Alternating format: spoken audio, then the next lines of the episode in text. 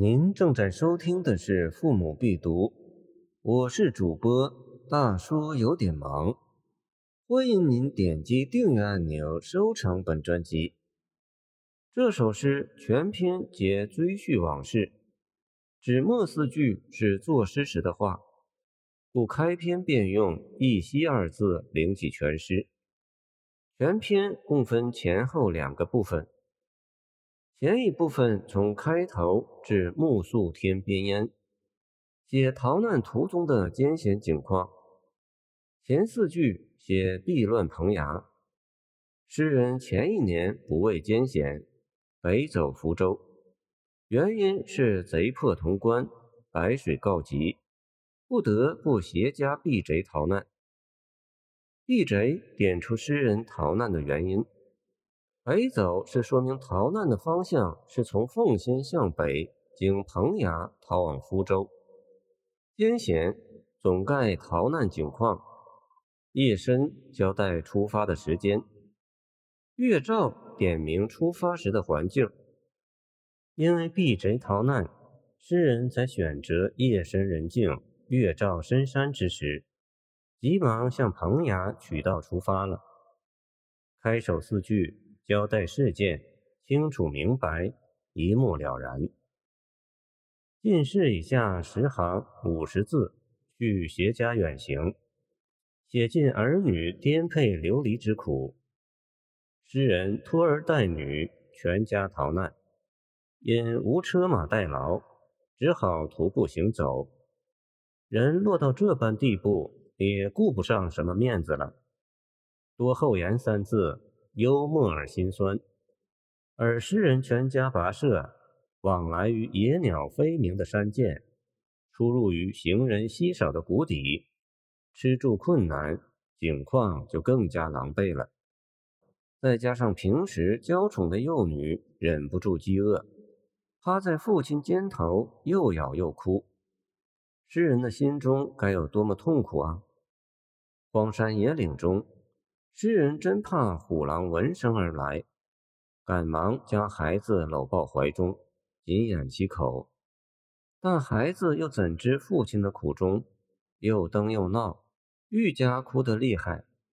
小儿子这时也来凑去，自以为比妹妹懂事，故意要吃道边的苦果。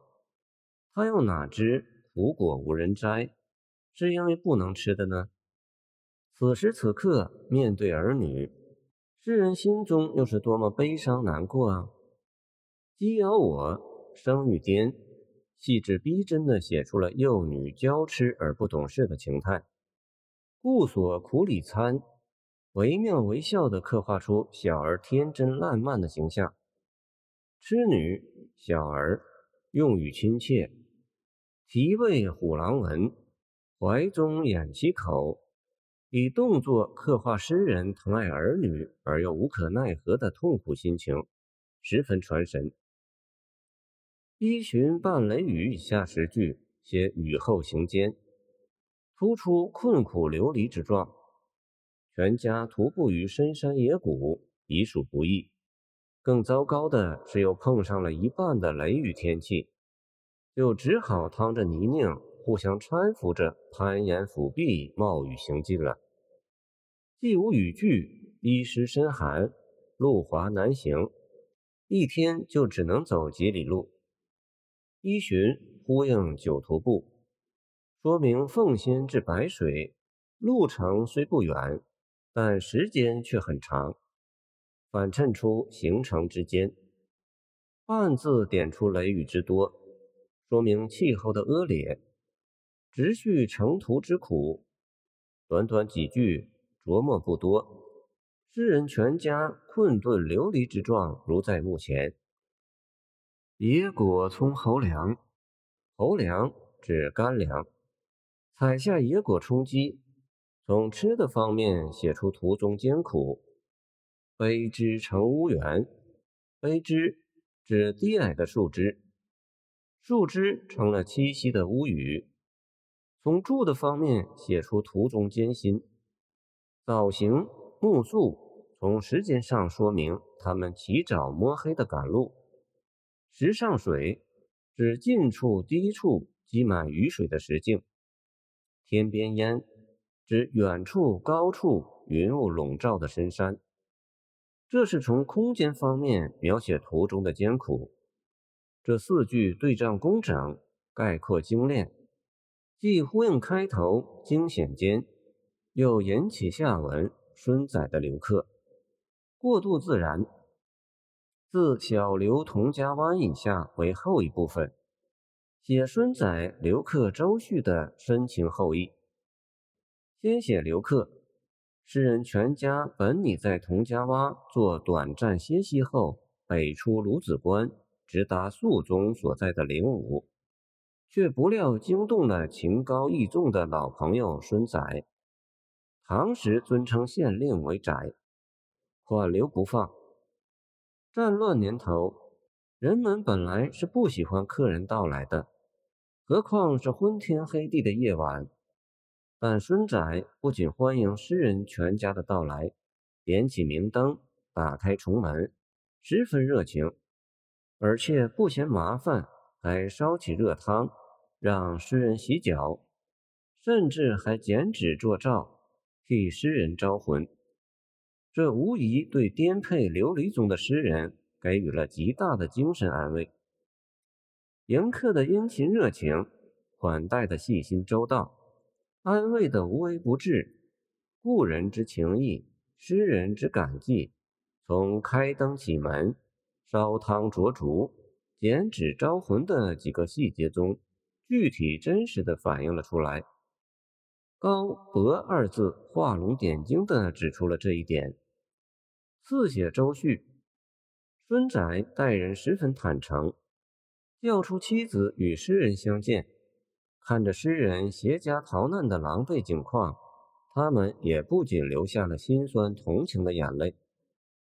由于长途跋涉的艰辛，小儿女们一安顿下来，便立即进入了甜蜜的梦乡。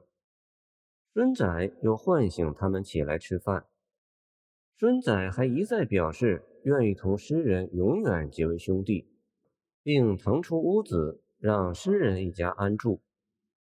由同情到结交，再至住下，充分显示了孙仔待人的真挚诚恳。最后六句结尾，写诗人对孙载的追念感激之情。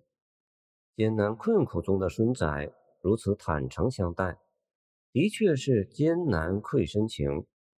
自然会引起诗人的感激的。水肯二字既赞扬故人孙载高尚情谊的难得与可贵，又呼应开篇一息，引出诗人对孙载的意念。现在诗人从经就地时，与孙载相别已一年了。安史叛乱并未平息，人民仍在受难。孙载一家如今又如何呢？何当生赤灵，飞去坠耳前。诗人恨不得泪生双翅，立刻飞去，落在老朋友的面前。殷切的意念之情溢于笔端。这六句以议论作结，情深意厚，力透纸背。这首意念友人的诗，前半着重叙写诗人举家逃难的狼狈境况。后半着重描绘故人孙载待客的殷勤，真实的细节描写，细致的心理刻画，传神目志，形象逼真。追想逃难之景愈真，则感动周旋之德愈真。前后互相映衬，效果十分鲜明。全诗用追忆的口吻直接叙述，明白如话家常。